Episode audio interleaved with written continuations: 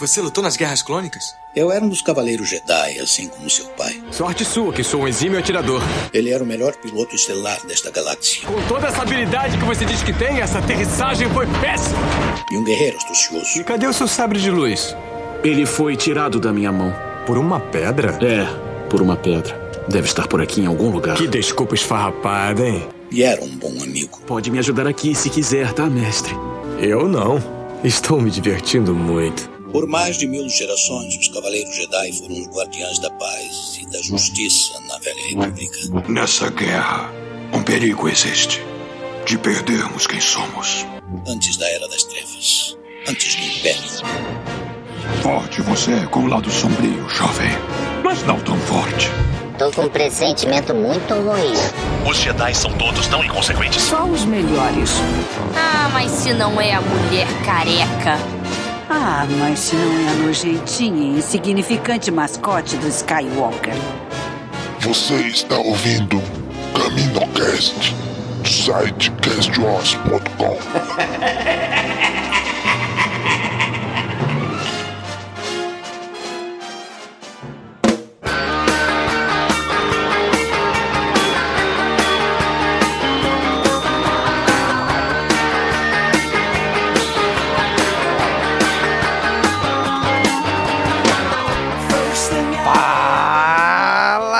galera! Mais um Caminocast começando! Aqui é Domingos e hoje eu tô aqui sozinho. Hoje estou trazendo aqui para vocês um Caminocast Express, que é as palestras que tiveram no evento que eu participei em novembro do ano passado, chamado A Mitologia por Trás de Star Wars. Foram três palestras e eu vou estar trazendo para vocês em três Caminocast Express essas palestras que a gente captou o áudio lá. Vou avisando, o áudio é captado de uma mesa, estava distribuindo som para todo o auditório, então a qualidade não é das melhores, tá bom? Mas dá para ouvir tranquilamente. As palestras foram a Jornada do Herói, a relação da mitologia de Star Wars e as religiões mundiais, e a última foi uma mesa redonda, onde eu participei, que era o que esperar da nova trilogia e começamos também com- comentando um pouquinho sobre a trilogia clássica e coisas que envolveram a produção dos filmes. A Jornada do Herói, o palestrante é o Nathan Rocha e o Smith Jr. é o que fala da relação da mitologia de Star Wars com as religiões. A palestra foi final de novembro de 2015, então disponibilizando agora aí pra você não ficar sem nada agora em janeiro, né? Agora fique aí com esse CaminoCast Express. Valeu, pessoal!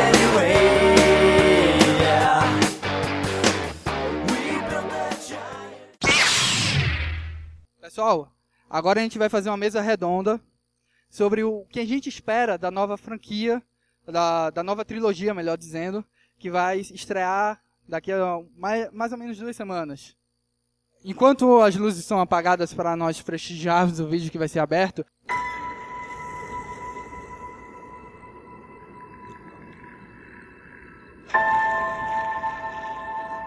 Who are you?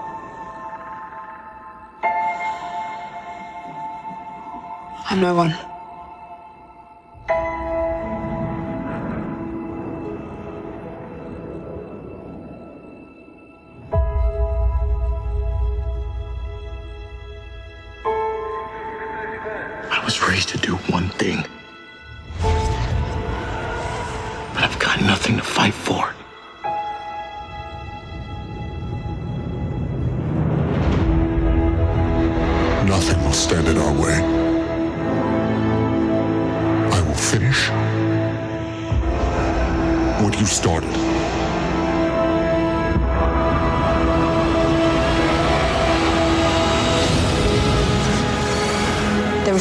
Stories about what happened. It's true. All of it.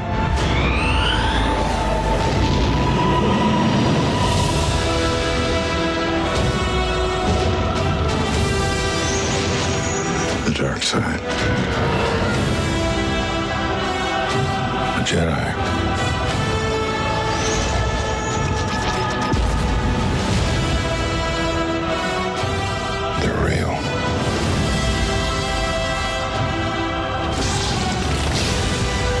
Force.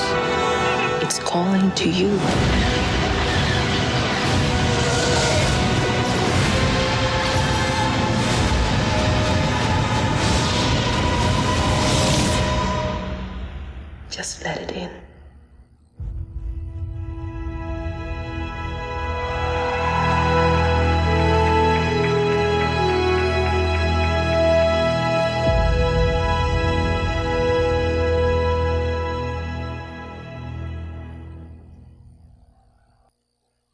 Convido o Domingos para compor a mesa e o Natan. E aí, pessoal, quem que tá ansioso? Eu. Tomara que ninguém morra, né, até lá. que ele sobe. Então, é, vou começar falando um pouquinho como é que foi a minha reação quando é, a Disney falou, anunciou que comprou os direitos para Star Wars. Eu pensei, caramba, eles vão sugar até a última gota do que eles puderem, até, sei lá, vão fazer... Como é que a gente... Vão explorar a série o máximo possível. Mas aí eu confesso que quando eu vi que o J.J. Abrams ia dirigir a, o episódio 7, eu fiquei mais tranquilo. É, qual foi a reação de vocês, assim, que vocês... Bom, antes de começar a falar, deixa eu me apresentar, né? Eu sou o Domingos, eu, te, eu sou, faço parte do site Cast Wars, castwars.com, e a gente tem um podcast que é um site exclusivo de Star Wars, e tem um podcast chamado CaminoCast. Então já convido todos vocês a entrarem lá e ouvir a gente, tá? Eu recomendo, tá? então, assim, eu dei, um, eu dei até um pouco de sorte, né? Que quando eu lancei o site, foi seis meses antes do anúncio da venda da Lucasfilm para Disney. Então eu pensei assim, bom, Star Wars tem bastante livro, tem bastante HQ, tem bastante jogo, então dá para criar um site para falar só sobre isso, né? E quando veio a notícia da venda, aí pronto, explodiu de notícia, de assunto pra gente falar. E cara, eu fiquei extremamente feliz quando veio a notícia, porque fazia hoje, né? Fazem 10 anos que saiu o último filme de Star Wars. Então, se a Disney não compra, a gente não ia estar aqui hoje, a gente não ia ter uma infinidade de livros que a gente tem para comprar, HQ chegando, jogo chegando, a gente não ia ter nada disso. E quando anunciaram que ia ser o JJ, cara, eu fiquei tranquilaço, porque o cara é fã. É como se fosse qualquer um de nós assumindo a franquia. Então a gente ia ter todo o cuidado, todo o esmero de fazer a coisa do jeito certo. Eu não ia colocar, a gente não ia colocar de novo lá um Jar Jar Binks, por exemplo, né? Uhum. então, assim, eu fiquei muito tranquilo quando eu vi que era o JJ. Eu estou muito esperançoso. Ele guardou as informações, as sete chaves até agora, né? Certo? Nas últimas semanas começou a sair vídeo praticamente diariamente. Mas mesmo assim a gente ainda não viu muita coisa do que ele promete estar no filme. Então a minha reação a cada trailer que saiu, cara, era inacreditável. O primeiro trailer, eu lembro que ele saiu, se não me engano, 11 da manhã. O primeiro teaser, né? Então eu fiquei a manhã toda no trabalho sem trabalhar. Eu não, não, não consegui. Não tinha como. É agoniado, não, vai sair, vai sair, vai sair. Ficaram dando F5 lá no site até que saiu. E, cara, foi fantástico. E foi fantástico quando eu fui no cinema e lá passa o trailer, passa o segundo teaser no cinema. Cara, eu vou confessar pra vocês que lágrimas heterossexuais vieram meus olhos. Porque, cara, foi fantástico ver de novo Star Wars na tela grande. Então, a expectativa para daqui a três semanas é altíssima. Né? Vai chegar 2016 e não chega a estreia do filme, é. né? Mas a expectativa tá super alta. Já eu fiquei um pouco apreensivo. não querendo contrariar ninguém, mas depois da trilogia nova, eu fiquei um pouco apreensivo. Porque se vocês pararem para analisar, a maior parte dos filmes de Hollywood e tudo mais é uma chuva de chroma key, de efeito especial. Então eu estava, eu estava realmente ansioso para saber como ia ser feito.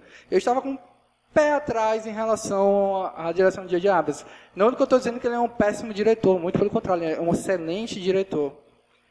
Mas. Parei Lost, eu... mas vamos com calma. Mas, mas. É, sendo sincero, quando eu comecei a ver as fotos de bastidores e como o filme estava sendo gravado, ele estava usando efeitos práticos, eu olhei aquilo e falei: Isso é Star Wars. Realmente resgatando aquela essência dos efeitos práticos usados por é, George Lucas na primeira trilogia. E, cara, é excelente uh, o trabalho que o J.J. Abrams está fazendo. E a Disney ter comprado foi a melhor coisa que teve, né? Porque realmente está é, tá saindo uma série de produtos filmes, HQ, jogos, como o Domingos mesmo falou. E eu esperar que. Não, esperar não. Esse filme vai ser excelente. Não existe dúvida. Vai ser excelente. E esperar por mais e mais produções. Eu acho basicamente isso quando eu fiquei sabendo. Em relação ao quando saiu o primeiro teaser, também fiquei bastante emocionado.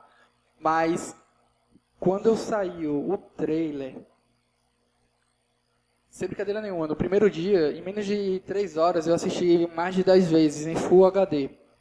Só para ter certeza que eu não estava perdendo nenhum detalhe do trailer. E suor, suor masculino saíram dos meus olhos. Mas isso é super normal. E, cara, excelente produção. Eu não tenho mais nada a comentar. Parabéns mesmo que a Disney está fazendo. O engraçado é que quando o Star Wars original foi lançado, é, todo mundo pensava que era uma produção da Disney. Ninguém tinha acesso à informação como a gente tem hoje com a internet.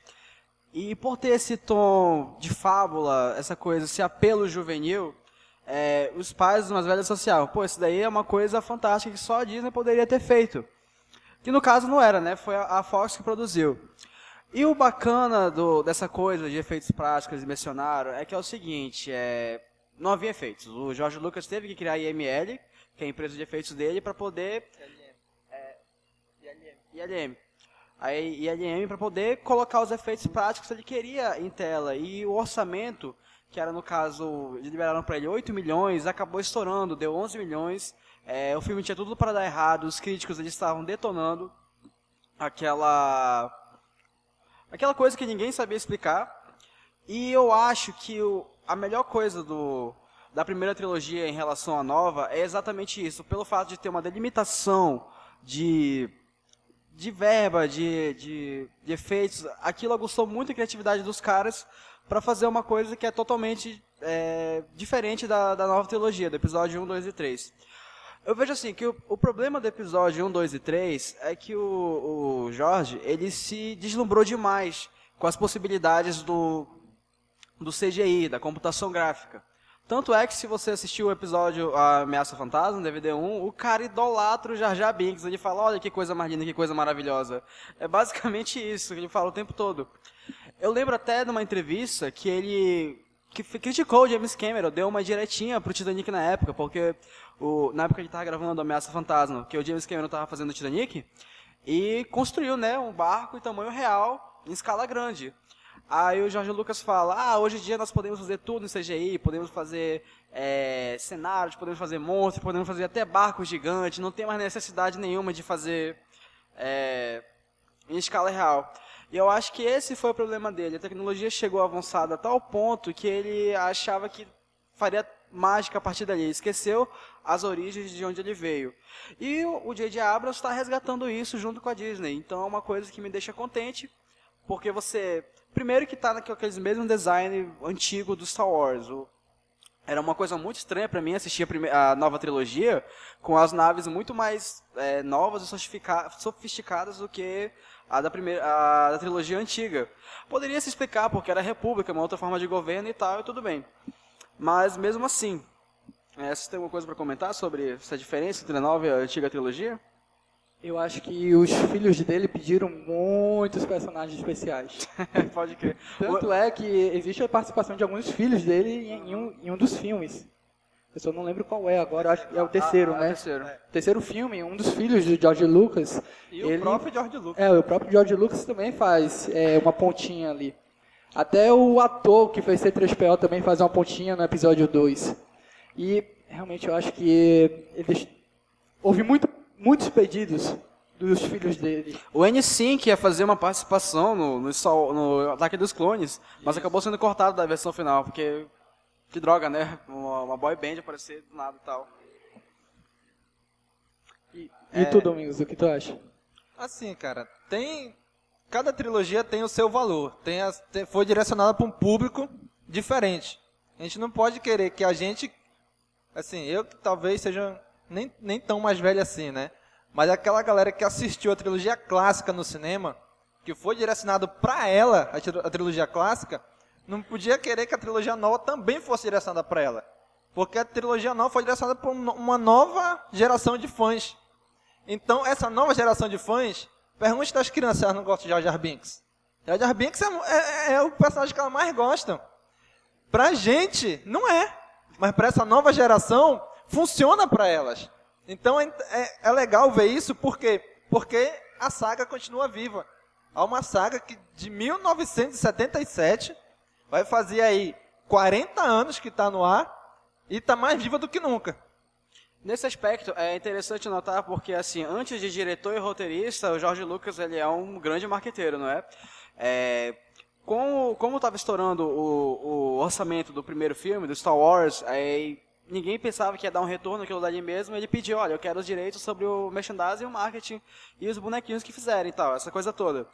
Como os executivos tá, é, pensavam que não ia dar retorno mesmo, falou, tá, fica aí com esse negócio. E aí o que acontece? Haviam é, reservas de, de, nas lojas de brinquedo, para brinquedo de Star Wars, que não estavam nem prontos ainda, que talvez chegassem só para o ano seguinte. Então isso foi uma das grandes forças do, do filme. Nunca antes na história do cinema teve algum filme com tantos produtos derivados para crianças, lancheira, brinquedos, livros, tudo que vocês pudessem imaginar, quadrinhos. Então, é, isso é outro aspecto que torna Star Wars relevante para para que, quebra para aquele para a aurora dos blockbusters que surgiram nos anos, nos anos 70, com, como o Tubarão do Spielberg. O interessante também da dessa comparação das franquias é que, se você parar para analisar, a primeira trilogia existia um, um, plano de, um plano de fundo muito pesado, íntegro. A galáxia estava em trevas. Precisava ser libertada do Império. E o tom da nova trilogia não tem esse tom tão pesado, esse discurso tão pesado. É claro que existe um discurso ali sobre a democracia, sobre a república, mas não existia aquele perigo eminente. Tanto é que o primeiro episódio se chama Ameaça Fantasma, que os Siths estavam extintos, e quando, é, quando vem aparecer o, o primeiro Sith, uh, depois de anos, uh, quando o Qui-Gon Jinn e Obi-Wan lutam contra, contra ele. O interessante da nova franquia é que o pano de fundo, basicamente o foco dela é o Anakin. Do início ao fim, o, o destaque maior é o Anakin. E é uma franquia que a gente já sabia também qual era o final. A gente sabia que ele ia se tornar o Darth, Darth Vader. Então existia uma certa previsibilidade em cima da, da, da franquia, ou da trilogia. Mas a experiência cinema, cinematográfica poderia ter sido um pouco melhor. Ter diminuído a quantidade de personagens, é, coadjuvantes. Se o foco era Anakin, por que o foco no Jar Binks e tudo mais? Mas realmente, como o Domingos falou e o, e o Nathan, realmente era uma trilogia para o público do momento. Mas nem para o público do momento realmente agradou, porque em números de bilheteria não foi tão alto assim a trilogia mais atual. O que tu acha disso em relação à bilheteria alcançada da primeira trilogia? Assim, é, Star Wars nunca, acho que nunca aqueceu realmente e esfriou. É, desde o lançamento do Retorno do Jedi em 82, 83, 83. A, 83 até a estreia do Ameaça Fantasma em, em 99. Por que que nunca esfriou? É, primeiro que a, a continuação do, do, episódio 6 não, não vai ser agora com a, o Despertar da Força, ela já ocorreu antes. Com... Ah não, cara, não fala disso. Já ocorreu sem antes. Eu sei, é, eu sei é, é, meio doloroso falar disso e tal para muitas pessoas. Mas é, em 1990, se eu não me engano, um escritor chamado Timothy Zen foi procurado. Inclusive, Timothy Zen vai estar aqui em Manaus no dia 12. Graças a Deus, dia 14. Dia 14. Ele vem aqui da, na. Eu pensei que ia falar da caravana da coragem. Não. Enfim, faz parte do universo expandido. boa, boa. Então, é, Star Wars nunca esfriou por causa dos brinquedos, por causa das novelizações, por causa dos produtos derivados, em marketing em si. Mas voltando a falar do assunto, é, não é a primeira vez que o, o que, que Star Wars teve uma continuação. Teve a continuação que é o Herdeiro do Império, que se passa exatamente cinco anos depois da, da da queda da segunda estrela da morte. E ele foi responsável por. Esse cara, Timothy Zahn, ele foi responsável por dar uma revigorada para a franquia que já, faz, já fazia alguns anos que tinha terminado. Ele escreveu em 91, 92, já fazia uns oito anos que tinha, que tinha acabado. E foi um best-seller, foi uma, um, um, sucesso de público muito grande, é, deu um novo fôlego. Então não tem como dizer que Star Wars aqueceu assim, o pessoal esqueceu e tal, porque sempre tinha uma novidade, sempre tinha uma coisa nova que mantinha a, a franquia aquecida. Então é isso que ajudou a mantê-la viva até chegar hoje, onde nós estamos agora. Isso mesmo. Então, assim, lá pela década de 80, ali na década, no ano de 87, 88, foi quando surgiu, surgiu o primeiro RPG de Star Wars. E ali foi meio que o, o início do universo expandido. Porque não tinha nada além dos filmes. Teve algumas HQs da Marvel que eram horríveis na década de 70 e, e, e parou. Então o RPG ele teve assim toda o, a, a carta branca para iniciar o universo expandido. E o Timothy Zahn, quando foi escrever a trilogia de Tron, ele pegou como base os filmes e o RPG de Star Wars. Então ali, quando ele, onde assim, um marco inicial do, do, universo expandido, que hoje é Legends, né, que hoje não é mais canon, foi ali com o RPG de Star Wars e o Timothy Zahn. Né? Então, e a partir daí começou. Aí saiu o livro A Torta e a Direita. No mesmo ano de 91 que saiu O Herdeiro do Império, a Dark Horse conseguiu os direitos para lançar os quadrinhos de Star Wars, aí começou a lançar quadrinho também bastante. Então, ali no ano de 91 foi quando começou, onde ia ser um universo expandido, que expandiu e muito o universo para 25 mil anos antes dos filmes, para mais de 100 anos depois dos filmes. Então foi um universo que foi realmente extremamente expandido. E isso é foi um assunto que muitos fãs no ano passado se chatearam quando a Disney anunciou o reboot. Olha, o que vale? Os seis filmes e a série Clone Wars. Só. Nada mais vale. Muitos fãs se chatearam com isso. Mas, cara, que bom que a Disney fez isso. Porque era tanta história que como que eles iam criar novos filmes com uma porrada de história já existindo? Então vamos fazer o seguinte, vamos desconsiderar tudo. De pouquinho em pouquinho a gente vai trazendo de volta, recanonizando essas coisas. Então, inclusive ontem, eu estava gravando um Caminocast que a gente vai lançar até final de dezembro ainda, sobre as HQs que a Marvel está lançando agora que é sobre o novo cânone. E lá eles trazem um planeta chamado Narshadar, que ele era muito conhecido no antigo universo expandido, não apareceu nos filmes, e eles trouxeram de volta para o cânone, do mesmo jeito que era antes. O antro de escória, um antro de, de bandido e tudo, do mesmo jeito que era. Então, eles, o que era bom, eles vão começar a trazer de volta aos poucos. É porque imagina o trabalho que ia dar, dizer, ah não, essa HQ vale, essa não vale. Esse livro vale, esse não vale. Esse jogo vale, esse jogo não vale. Então é o seguinte, desconsidera tudo e a partir daí a gente vai começando a trazer de pouquinho em pouquinho essas coisas, né? É, o que é bacana, que eu achei uma grande sacada que eles fizeram, é que tudo que havia sido publicado de, de literatura e quadrinhos de Star Wars até então, jogos, é, que era o universo expandido, para quem não sabe, o universo expandido é tipo a continuação da história, além dos seis filmes, por isso que o nome é expandido, é, o que eu achei bacana é que a Disney colocou o, nome, uh, o, subtítulo de Legends, ou seja, lendas, pode ou não pode ter acontecido. Então eles não descartaram exatamente tudo. Tanto é que estão republicando aí tudo de novo e ganhando mais grana em cima disso. Tanto é que você pode consumir todos esses produtos que são Legends. Isso não descarta de você comprar um livro, como o Herdeiro do Império, uh, os Troopers da Morte, esses livros tão bons que tem aí no mercado, você pode consumi-los, comprá-los, e não necessariamente aquilo foi desconsiderado. Aí é lenda, uma hora pode voltar ou não. Mas isso que é o legal, você ainda pode consumir o material do universo expandido antigo. E o, o, o novo material, um dos novos livros, vem com a nova legenda. Qual é o nome da. Qual é, qual é a nova legenda dos livros, Domingos, que eu acabei de esquecer? Bom, tem tem o selo que eles lançaram, que é o Jornada para Despertar da Força, que são livros e HQs que fazem referência ao filme.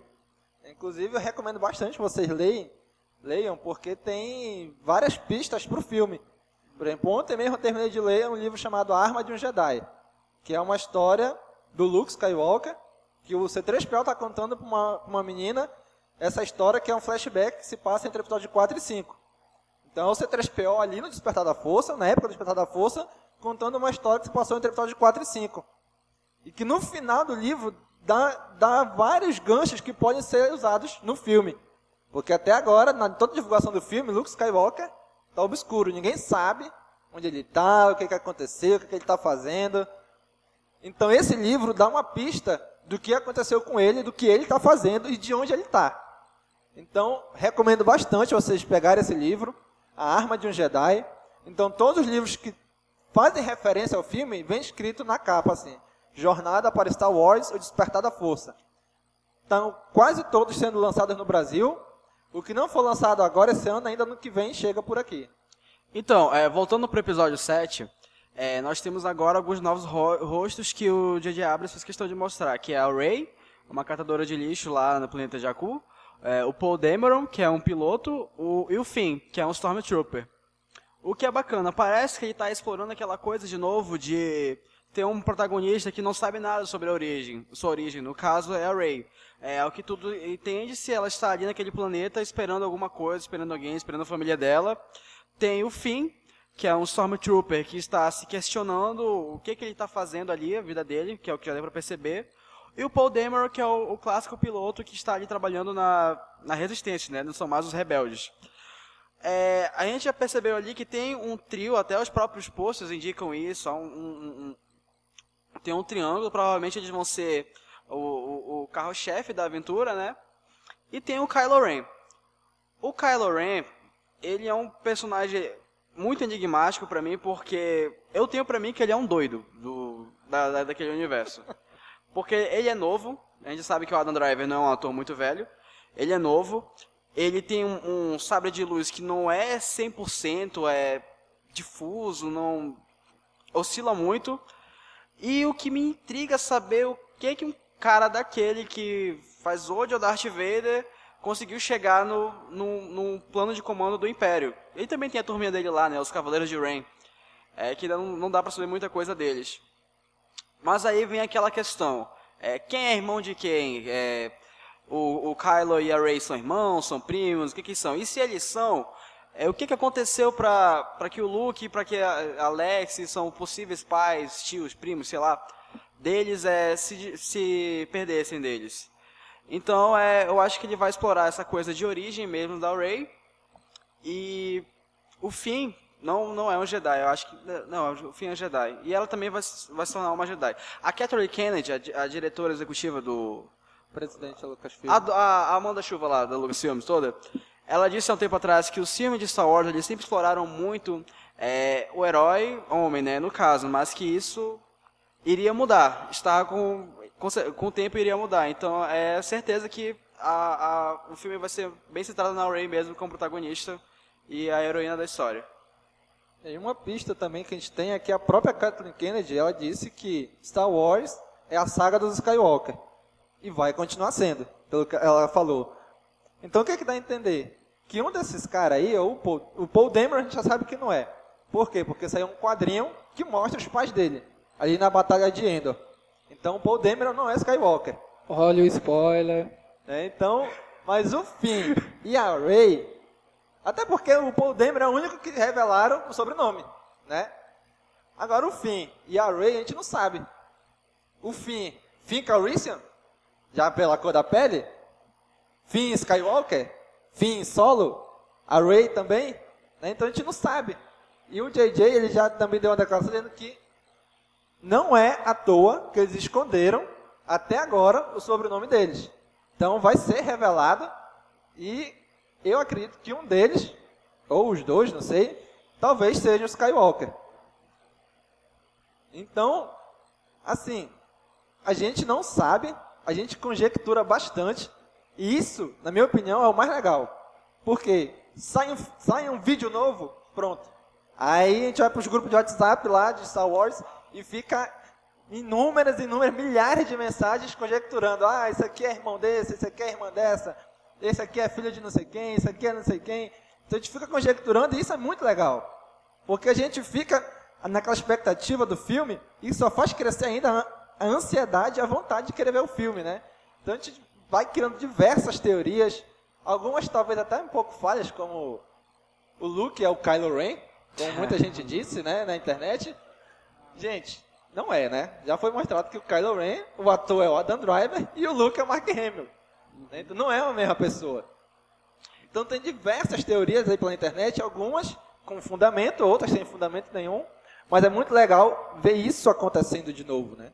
E é, e, e é esse o ponto bacana de Star Wars. No fim das contas, é, se passa em uma galáxia muito distante, já aconteceu essa história, mas fala sobre laços familiares, fala sobre pessoas. Então é muito fácil a gente é, se cativar por esses personagens, por esses heróis, porque o que nos atrai não é só o universo fantástico, a mágica, as naves, a coisa, essa coisa toda. É também esse essa identificação, essa cativação que os personagens têm com a gente.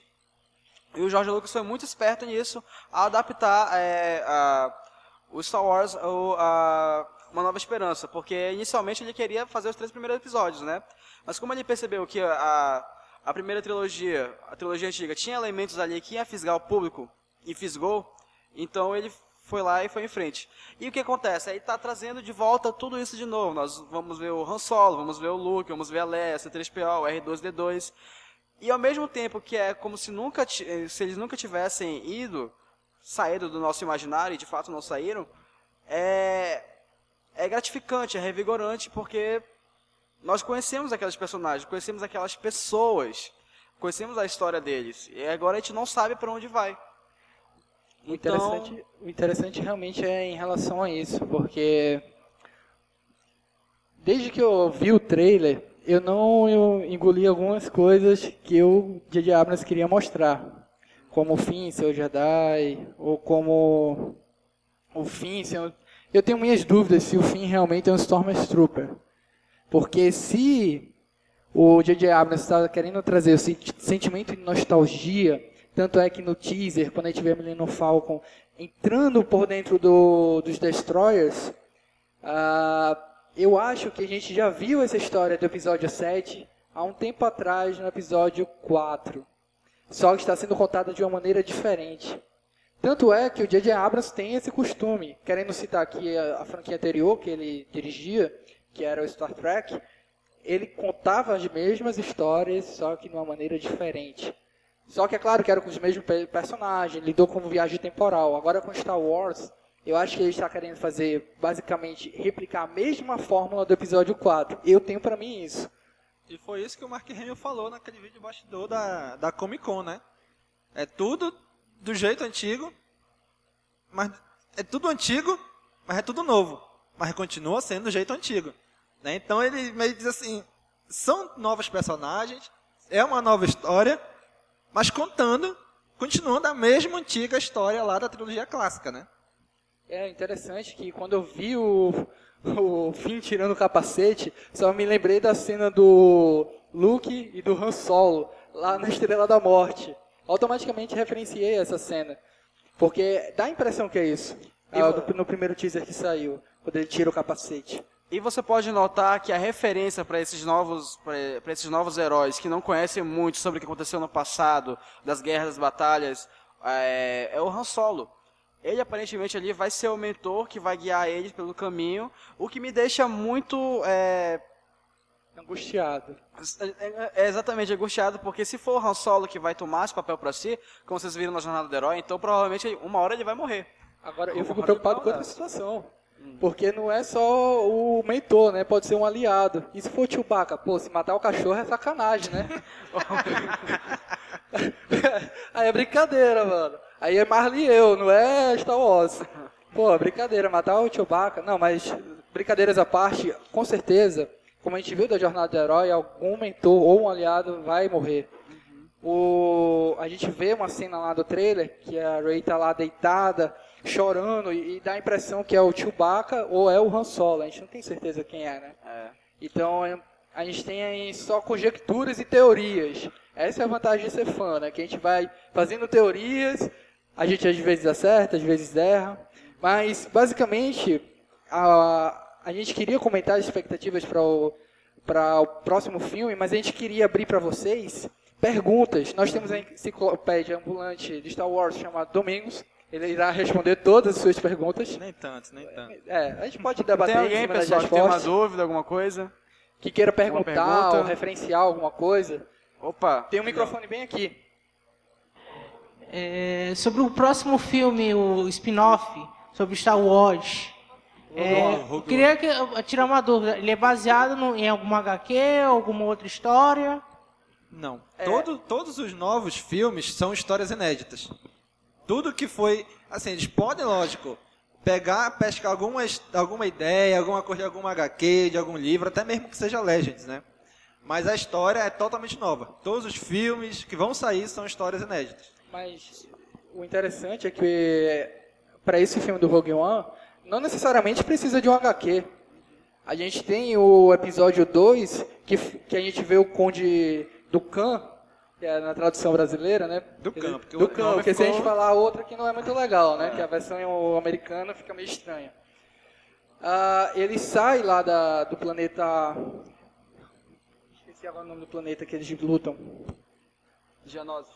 Genoses, Ah, obrigado. ah, o Genoses. Lá no Genoses, o Dukan sai de lá com os planos da Estrela da Morte. Só que no episódio 3 não é citado. A gente não vê a Estrela da Morte, a gente só vê lá no episódio 2. No finalzinho do episódio 3 aparece ela sendo construída só. Né? Ah, é verdade.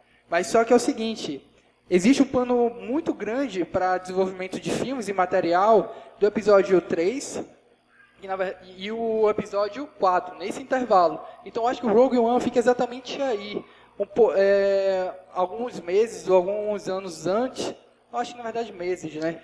Da- do episódio 4. Eu particularmente não tenho interesse em spin-offs como o do Obi-Wan e o do Han Solo. quê? Talvez o Han Solo, talvez. Por É porque o Obi-Wan já tem a linha dele aí, o me... a gente conhece vocês o começo não ouviram isso que ele fim. falou, viu? Mas, mas o Rogue One, eu sinceramente às vezes me pego é, mais ansioso do que o próprio Despertar da Força. Por quê? Porque o Rogue One mostra como é que os rebeldes conseguiram roubar a droga dos planos da Estrela da Morte. Você já tem ali o, a Leia colocando o R2 no começo do primeiro Star Wars. Aí, bom, ela- como é que ela conseguiu os planos? Como é que ela conseguiu é, aquela informação importante a ponto do Império caçar ela até a morte para conseguir aquilo? Eu acho que esse Rogue One todo mundo morre no final, porque... É o filme clássico, né? Que é, Exatamente. todos se martirizam para Todos se martirizam. Então, eu acho, resolver a situação. eu acho isso bacana. Deve ser uma coisa legal de ver. Vai ser lançar o quê? 2017? 2016. Dezembro do ano que vem. 2016. Eu tô, eu tô muito ansioso pra isso também. Bom, pessoal, mais alguma dúvida? Alguém? Teve alguém que levantou a mão ali atrás. Por favor, Quem não foi que se levantou? acanhe. Oi, tudo bom?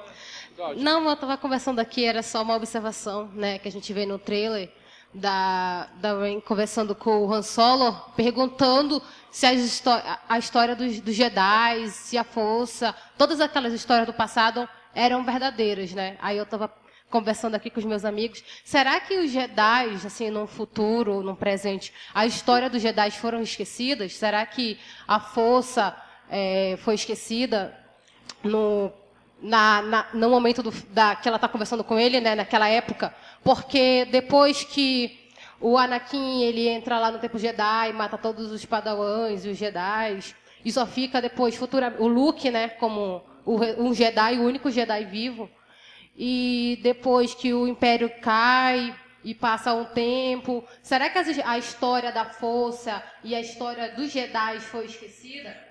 Entendeu? Era isso que eu estava comentando. Eu queria ouvir a opinião de vocês. Bom, é, no final do. No próprio. Na própria trilogia antiga, o Han Solo já faz um deboche da religião, religião antiga, né? Que ele não acredita em truques de mágicas baratos. É, naquele tempo, já faz 20 anos, mais ou menos, desde que o, o- a República caiu e o Império é, ascendiu. Então, é, você pega. Você tem esse é, é, equi- equiparação de tempo aí.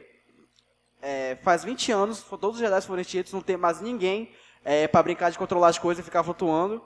Então, eu acredito que, faça as contas, do- da queda do Império, a queda da República, a ascensão do Império. 20 anos, que é a idade que o Luke tem mais ou menos quando começa a aventura dele.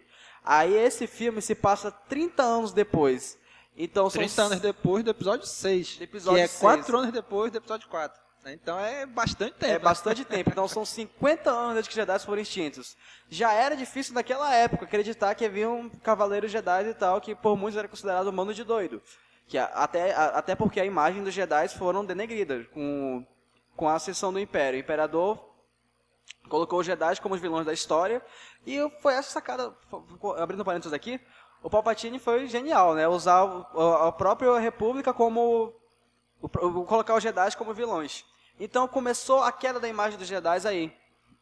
Se já, se já estava ruim no, no começo da história do Luke, 30 anos depois então, ninguém deve fazer ideia. Ah, mas tem, um, tem uma ressalva aí também, né? Porque da mesma maneira que a culpa da queda do, da República, o Palpatine botou todo mundo contra os Jedi, os Jedi, o que acontece? O quem foi que restaurou a ordem no universo e destruiu o Império? Foi o Luke, foi um Jedi. Aí fica as perguntas no ar, que eu acho que vai ser explicado no filme, que é por que o Luke não criou uma nova ordem Jedi? Por que no trailer a gente não vê a Leia manuseando um sabre de luz? A Leia também é sensitiva à força. Ela é poderosa também. Ela é irmã do Luke. Por que ela não estava manuseando um, um, sabre de luz? E ele fala isso no episódio é, 6, né? É? Que ela é poderosa, que a força é poderosa nela também, né? E por que o Luke não treinou ela? E por que o Luke não treinou ela? Então fica essas dúvidas. É claro que é, em relação a o que aconteceu nesses 30 anos é um mistério para esse novo filme.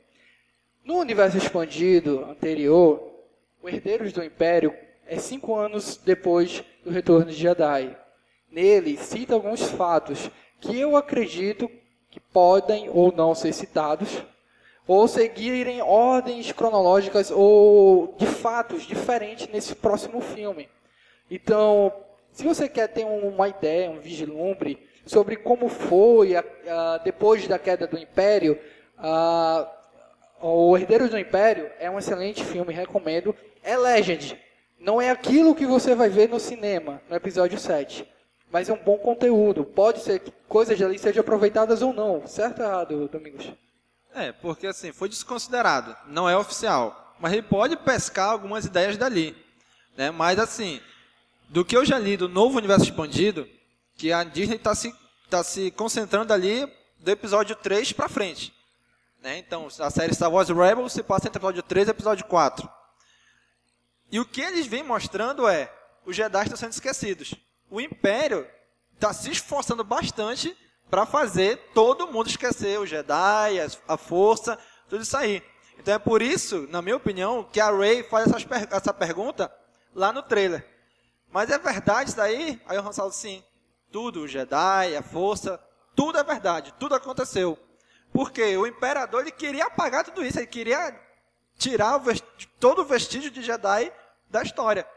Então, o novo universo expandido, que vem aí, o Marcas da Guerra, que é um livro que foi lançado agora, que se passa depois do episódio 6, algumas HQs da Marvel, alguns outros livros que eu já li, todos eles se focam nisso. Eles, o Império quer fazer o pessoal, o povo inteiro da galáxia, esquecer os Jedi. Os Jedi. Então é isso que eles estão fazendo. E é por isso que eu acredito eu que no, no Despertar da Força eles não vão saber de nada disso, né? É, a gente gostaria de Tá, só mais uma Faz alguma pergunta, pessoal? Só um... É, é, só, por exemplo, assim, complementando o que ela falou, é, nesse filme tem, tem tipo assim, tem vários pontos, várias referências que dão um novo aspecto à série. É, por exemplo, é, o, o que vemos uma era, uma era pós-Jedi, pós-Sith pós ah, também. Sim, sim. O que vemos, é, por exemplo, há, há indícios que eu vi que, por exemplo, que, o, que o Kylo Ren, ele não é um Sith. Não. Ele criou, ele criou lá a Ordem dos Cavaleiros de Ren é, é Cavaleiro de, de Cavaleiro de Rain. É. Certo. Ele também, faz parte, não, a gente não sabe se ele criou, né? Não, mas também, ele faz né? Parte, ele, ele faz parte, Mas ele sim. chefia. É o clubinho dele. Também temos outras referências, por exemplo, o sabre de luz que o Finn usa, no caso é o sabre de luz de Luke Skywalker.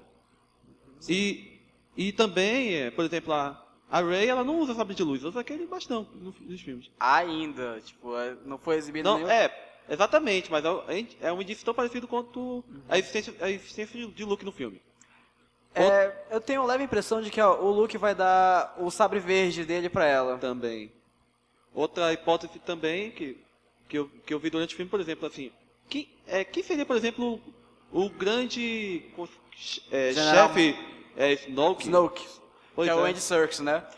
É, outro mistério também que estão mantendo ali, só aparece a voz dele no trailer. Talvez o vilão não seja nem o Kylo Ren, talvez seja só o, o, o bracinho direito dele como eu, Darth Vader. Eu andei vendo referências que poderia ser Darth Plagueis, ou, ou então... Tô, Rapaz, se for Darth eu, tô, Vader... eu tô supondo que também seja Gente, Darth, eu acho, um dos clones de Darth Vader. Assim, eu acredito fortemente que não é Darth Plagueis.